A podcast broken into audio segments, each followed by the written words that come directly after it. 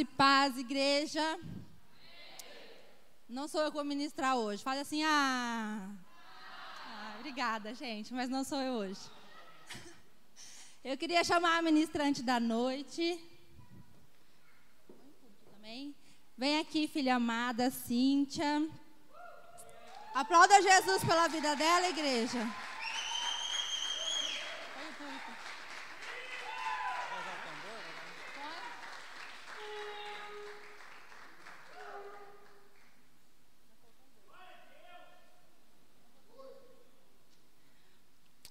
Pessoal, e a gente aprende que sucesso só é sucesso quando temos sucessores bem-sucedidos.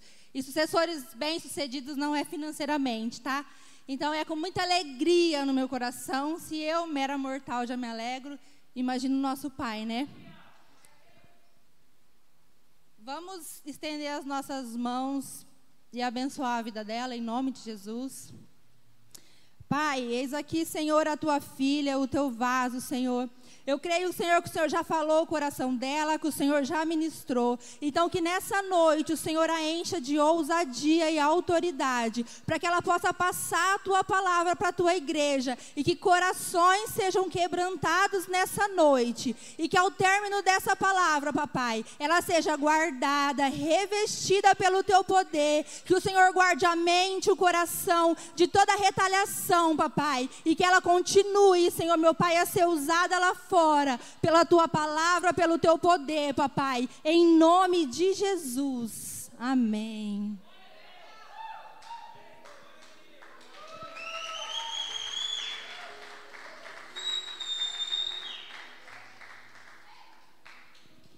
Amém, igreja. Onde que eu tenho que relar aqui mesmo? Bom, é, a Renata já orou por mim, mas eu gostaria de orar por vocês. Podem fechar os olhos, por favor? Papai querido e papai amado, nós cremos que o Senhor já está nesse lugar.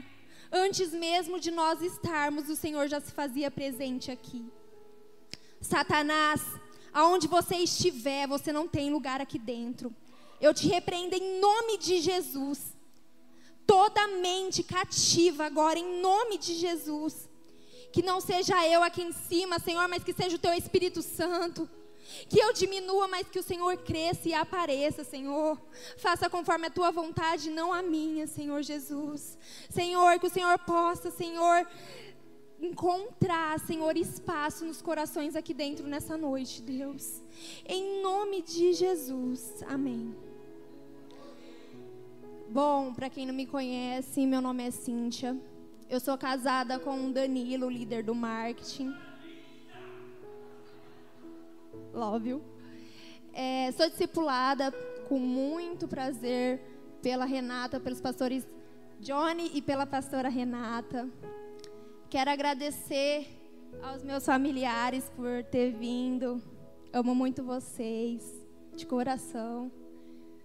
E eu gostaria de agradecer a oportunidade também para o pastor Ederson, a pastora Vivian, a pastora Roseli e o pastor Ademar por ter confiado em mim. E vamos lá. Coloca o versículo, por favor, que está em João 3,16. O tema dessa série é amor inexplicável. Amém?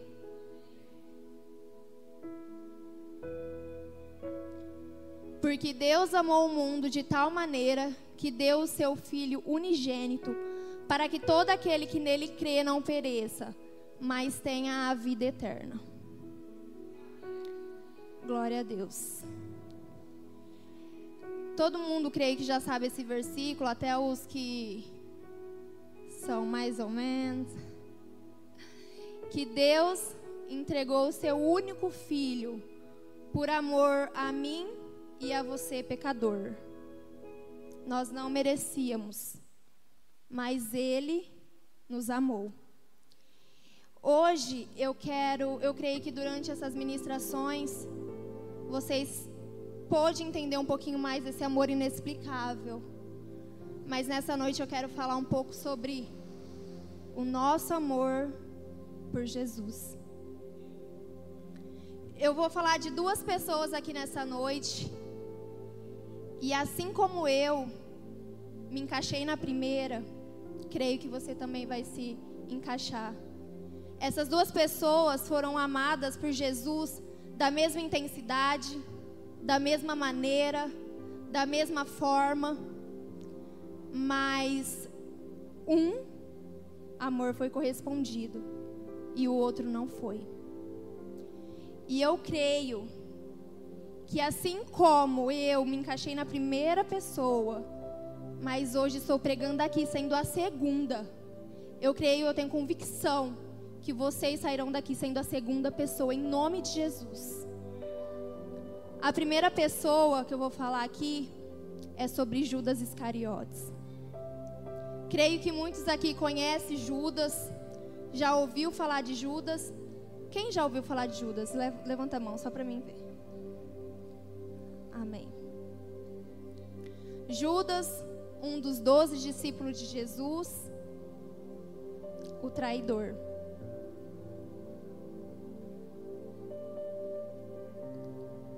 Para mim, Judas foi o maior exemplo de oportunidade perdida e de amor não correspondido de Jesus. Judas andou com Jesus, comeu com Jesus, falava com Jesus, mas não amava Jesus. O amor de Jesus continuava o mesmo por Judas, mas não dele por ele. Judas seguiu Jesus, ele largou tudo. Tudo para seguir Jesus. Mas ele seguiu por motivos errados. Pela ganância, pela avareza, pela ambição, pelo dinheiro, por coisas materiais. E você, igreja, qual que é o motivo de você estar tá seguindo Jesus nessa noite?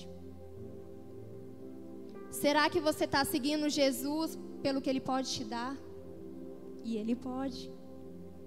Mas se esse for o seu pensamento de que eu vou seguir Jesus porque Ele pode me dar, você começou errado. Judas começou errado.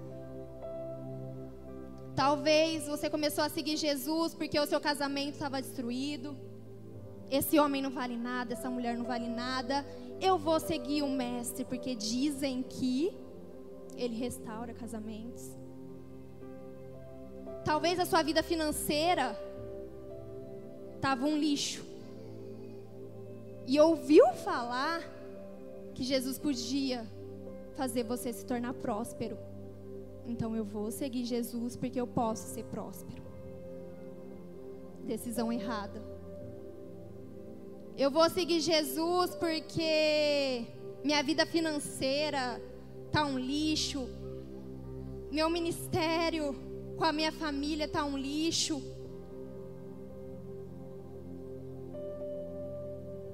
Eu ando de a pé. Eu quero um carro, preciso de uma moto. Tá seguindo ele por coisas erradas. Começou errado.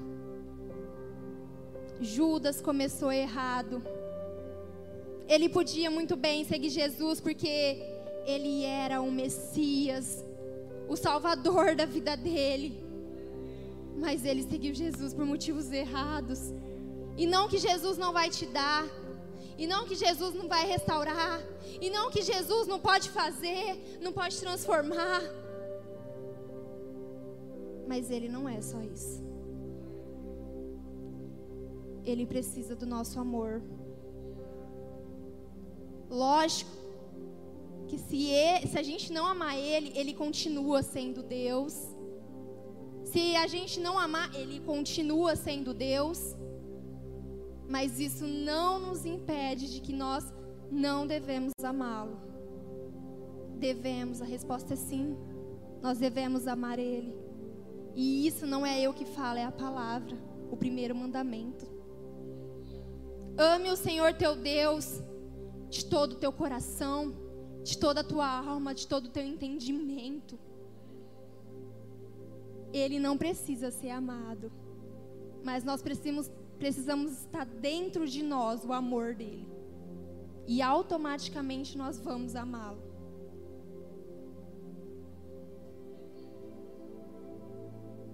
Uma coisa que me chamou muita atenção é que Judas andou três anos com Jesus. Três anos. Sentava na mesa com Jesus, comia com Jesus, andava com Jesus,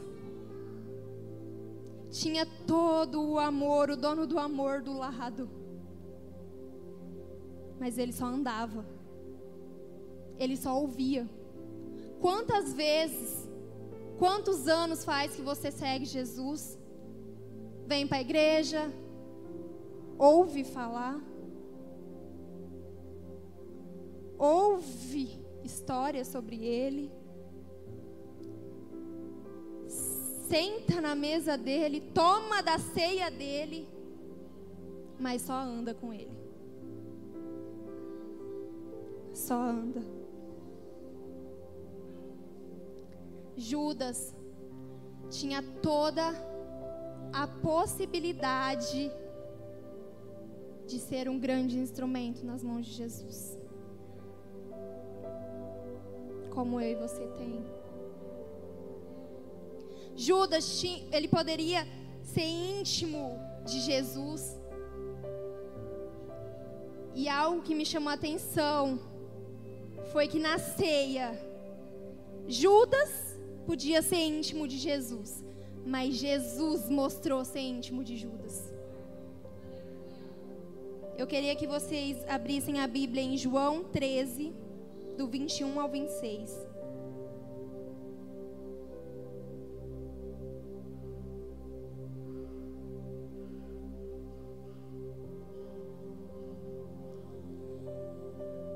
Tendo Jesus dito isso, turbou-se em espírito e afirmou, dizendo: Na verdade, na verdade vos digo, que um de vós me há de trair. Então os discípulos olhavam uns para os outros, duvidando de quem ele falava. Ora, um de seus discípulos, aquele a quem Jesus amava, estava reclinado no seio de Jesus. Então Simão Pedro fez sinal a este para que perguntasse quem era aquele de quem ele falava. E inclinando-se ele sobre o peito de Jesus, disse-lhe: Senhor, quem é? Jesus respondeu: É aquele a quem eu der o bocado molhado. E molhando o bocado, o deu a Judas Iscariotes, filho de Simão. Aí eu vi grande intimidade de Jesus com Judas. Naquela época, bocado molhado significa, para quem não conhece, pão molhado. E eu pesquisei a fundo sobre isso. O pão molhado tem significado de intimidade. O convidado, a pessoa convidava ela para vir à sua casa e como forma de honra, de gratidão, de fidelidade, de amor, de entrega. Esse convidado molhava o pão no molho e entregava para o dono da casa, dizendo: Ei, obrigado por confiar em mim. Ei, eu não vou te trair. Obrigado por ter me chamado na sua casa. O bocado molhado tinha esse significado de intimidade. E Jesus entregou esse bocado para Judas, dizendo: Judas, você vai me trair, mas eu nunca vou te trair. Judas, você nunca me amou, mas eu nunca vou deixar de amar você. Ora, bachore cantarás. Que oportunidade perdida. Que intimidade perdida, que amor perdido.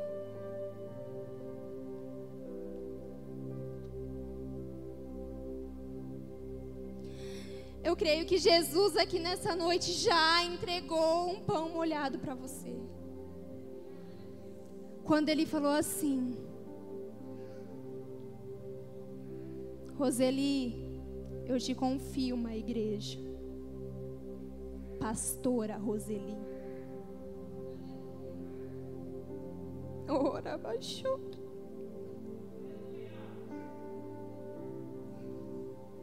Ora. Manuel, eu confio em você, é uma família. Toma o pão molhado. Ora, chore cantaralash. Ele já te entregou um pão molhado, dizendo: Ei, você pode me trair, mas eu jamais vou trair você. Você pode deixar de me amar, mas eu jamais vou deixar de amar você. O que você tem feito com toda essa intimidade que você recebeu de Jesus? Que você tem feito com toda essa liberdade que Ele te deu, com todo amor que Ele te dá. Não quero mais essa família. Chega. Não quero mais esse ministério. Chega. Eu não quero mais servir a Cristo. Chega. Judas foi uma oportunidade perdida demais. E ontem, na célula, o Rafael me disse algo, disse para todas a célula, a célula inteira, na verdade, e me chamou muita atenção. Mas, Cíntia, naquela época era muito fácil servir, servir Cristo. Naquela época, eles tinham Jesus lado a lado. E hoje a gente tem dentro de nós. Dentro de nós. Obrigada por essa revelação, Rafa. Foi algo de Deus. Sabe, eu me questiono, Senhor, mas naquela época, naquela época, Senhor, a gente via milagres acontecendo, coxa andando, cego vendo, e agora? Esse tempo atrás eu passei por uma dificuldade muito grande acho que uma das dores mais grandes que eu senti na minha vida, que foi a perda da minha avó. E eu me questionava, Senhor, eu não vejo mais milagre. Eu clamei tanto, eu pedi tanto, eu orei tanto, eu jejuei. Eu não vejo. Aí Deus colocou assim: eu continuo fazendo milagres. A minha avó que faleceu, ela estava desviada, acho que mais de uns 10 anos por aí. É mais que isso, vou. E ela era conhecedora da palavra. E a gente não podia falar nada de igreja que ela quer ver de dízimo. e eu falei, Deus, eu pedi meu pai foi em casa uma, uma, uma noite antes dela fale, uma tarde antes dela falecer, e ele chegou falando: Filha, o estado da sua avó está pior, está piorando, está piorando. E eu comecei a gritar. E eu falava: Se Deus tirar a vida da minha avó, eu não vou servir mais ele. E olha onde hoje eu estou. Por amor e misericórdia dele, pela minha vida. E o mesmo Jesus que fazia milagres antes, ele faz ainda. Ele não fez externamente, mas ele fez internamente. A minha avó teve a nossa família teve confirmação que a minha avó foi salva. Porque ela ela teve, ela ficou dois dias no quarto, sã, conversando. E Deus tocou muito profundamente, falou meu coração que aqueles dois dias foi totalmente dado a ela como entrega e renúncia de tudo que ela tinha. Ele fez um milagre. Nós temos, nós achamos que o milagre é só terreno. Porque se Deus não fizer, ele não é Deus, mas ele faz. Ele fez um milagre na, minha, na vida da minha avó. Nem de, acho que o que mais acreditava assim na é, conversão da minha avó novamente, acho que era meu tio Leandro. Porque eu falei, meu Deus, será Deus? Era triste. Sabe, ela era muito decepcionada com, com homens, com pastor. E Deus confirmou meu coração, ela foi salva. Depois que ele falou isso para mim, meu, meu coração tirou aquele peso e eu falei, glória a Deus. Então ele continua fazendo milagre. Internamente e externamente. E Judas andou três anos com Jesus e ele presen presen presenciava tudo. Todos os milagres, todos os prodígios, tudo que Jesus fazia, ele via.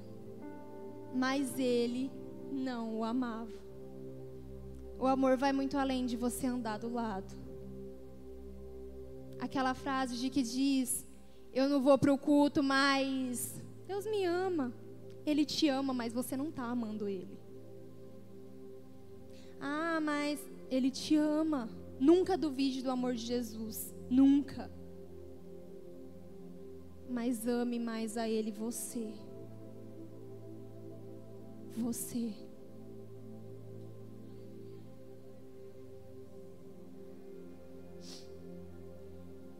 E a segunda pessoa que eu vou falar aqui nessa noite é sobre Pedro, apóstolo Pedro, um dos doze discípulos de Jesus, um dos primeiros a, a serem chamados para ser discípulo de Jesus.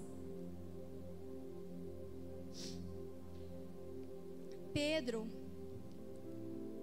Judas eu comparei como amor não correspondido, e Pedro como amor correspondido. Mas Cíntia, Pedro negou, negou Jesus três vezes. E na mesma mesa da ceia, Pedro falou: Jamais eu vou te trair, mestre. Jamais por você eu morro, mato. Nesse sentido. E Jesus já sabia que ele ia trair. Jesus já sabia que ele ia negar. E foi falado isso para ele. Você vai me negar três vezes, Pedro, antes que o galo cante. Só que uma diferença gigantesca entre Pedro e Judas é que Judas, quando ele viu que Jesus realmente ia ser crucificado, ele sentiu grande remorso. E Pedro sentiu grande arrependimento. Judas foi falar com os soldados: Não, eu, eu entreguei sangue inocente. Toma as moedas, as, as 30 moedas de prata. Eu não quero mais. Eu entreguei sangue inocente, mas com remorso.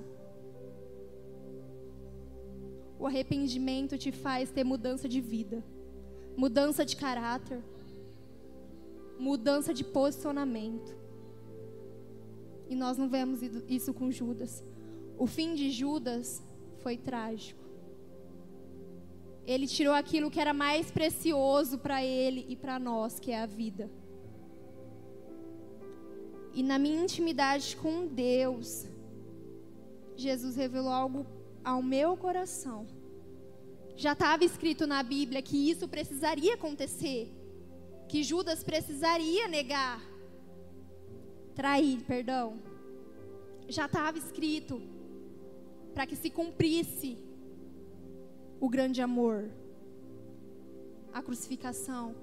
Mas depois que Jesus, que Judas entregou Jesus, e já ia acontecer o ato, eu creio que aquele pão molhado significava assim para Judas. Jesus ainda tinha esperança em Judas. Como, Cíntia? Jesus é amor.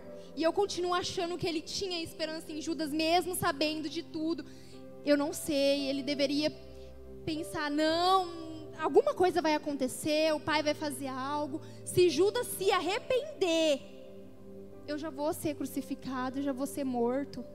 Não tem necessidade dele se matar.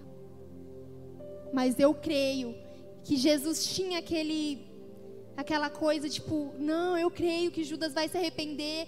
Ele é o meu filho, ele é um dos doze, meu discípulo. Ele vai se arrepender, ele vai morar comigo no céu. Eu creio muito nisso. Mas Judas não acreditava nele mesmo.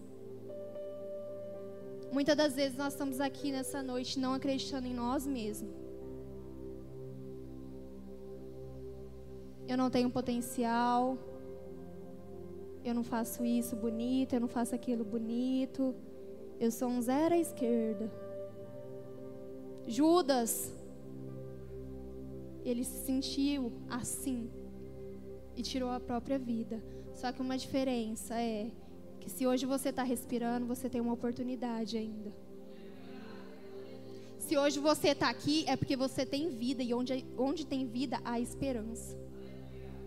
Se você nessa noite está traindo Jesus de certa forma, trocando ele por preço de escravo, que foi o que Judas fez, trocando ele por por bebida, mulher, homem, droga, sexo, qualquer tipo de coisa. Jesus está aqui nessa noite e fala: se arrepende. Mas se arrepende. Larga tudo isso para trás e me segue de verdade. Anda comigo de verdade. Ah, meu Deus.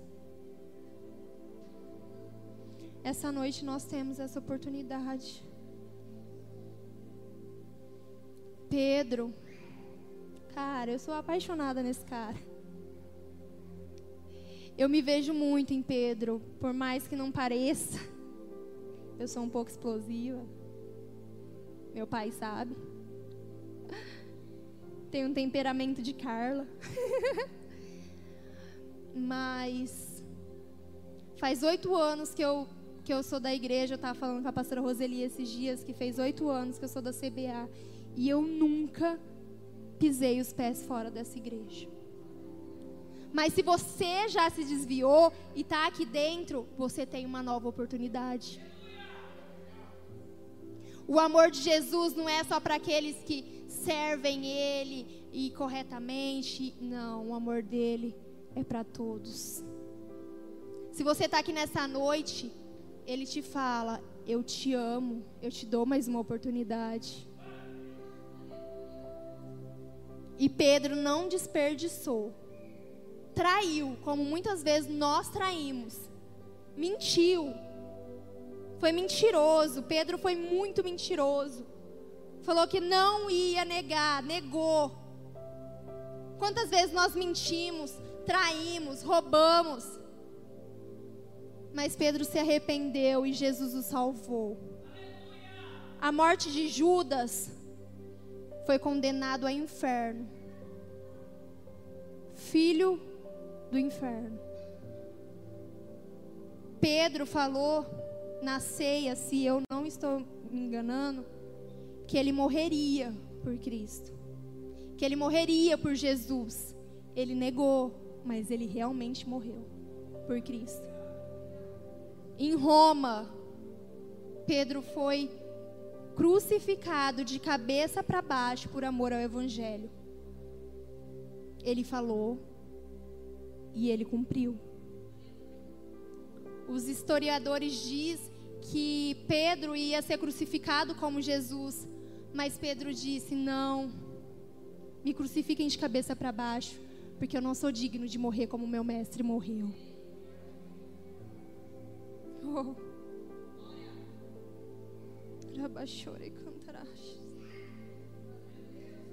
Nós temos um privilégio muito grande de não precisar ser morto pelo Evangelho. O Brasil é um país de Deus. Eu tive a oportunidade de conhecer alguns outros países, pela graça de Deus, e eu falo: eu não troco meu país por nada. Eu amo o meu país. Nós temos a liberdade de falar, de ouvir o evangelho, sair para fora, não levar uma bala perdida, não ser crucificado, chicoteado pelo evangelho. E mesmo nós temos essa oportunidade, muitos não dão valor. Mas eu creio que nessa noite você vai começar a dar.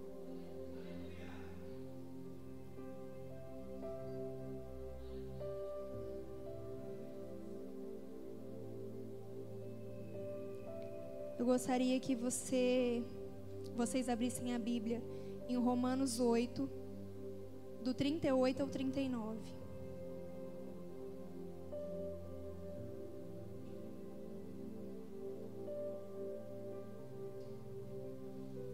Porque estou certo de que nem a morte, nem a vida, nem os anjos, nem os principados, nem as potestades, nem o presente, nem o porvir, nem a altura, nem a profundidade, nem alguma outra criatura nos poderá separar do amor de Deus que está em Cristo Jesus, nosso Senhor. Nada pode te separar do amor de Deus. Absolutamente nada. Não é o seu pecado. Não é a sua negação. Não é a sua falta de fé. Ele vai continuar te amando da mesma forma, da mesma maneira e da mesma intensidade. Mas nessa noite eu gostaria que você saísse amando Cristo da mesma forma, da mesma maneira e da mesma intensidade que Ele te ama. Eu vou ler um texto para vocês. Você não precisa ganhar o amor dele, você já o tem. Ele vê o pior de você e ainda te ama. Seus pecados de amanhã e falhas do futuro não vão surpreender ele. Ele já viu. Todos os dias e obras da sua vida já passaram diante dos olhos dele e já foram calculados na decisão dele. Ele lhe conhece melhor do que você mesmo e já chegou a um veredito. Ele continua te amando. Nenhuma descoberta vai fazer com que ele se ilude por você. Nenhuma rebelião sua contra ele vai fazer ele desistir de você. Ele o ama com um amor eterno, o amor ágape, o amor de Deus, fiel, que nunca acaba e nunca vai acabar. Nunca vai acabar. Você pode trair, você pode se esconder, você pode fugir, você pode fazer o que você quiser, mas enquanto você tiver vida, a oportunidade ainda está de pé. Você ainda pode corresponder o amor de Cristo na cruz. Você ainda pode corresponder o amor, o sangue que foi jorrado do madeiro. Não se sinta inferior. Não se sinta eu não mereço o amor, porque Ele não te ama, Ele já te amou. Não tem como voltar atrás, Ele é o amor. Ai, Cristo não me ama, Ele te ama, Ele já te amou e Ele para sempre vai te amar.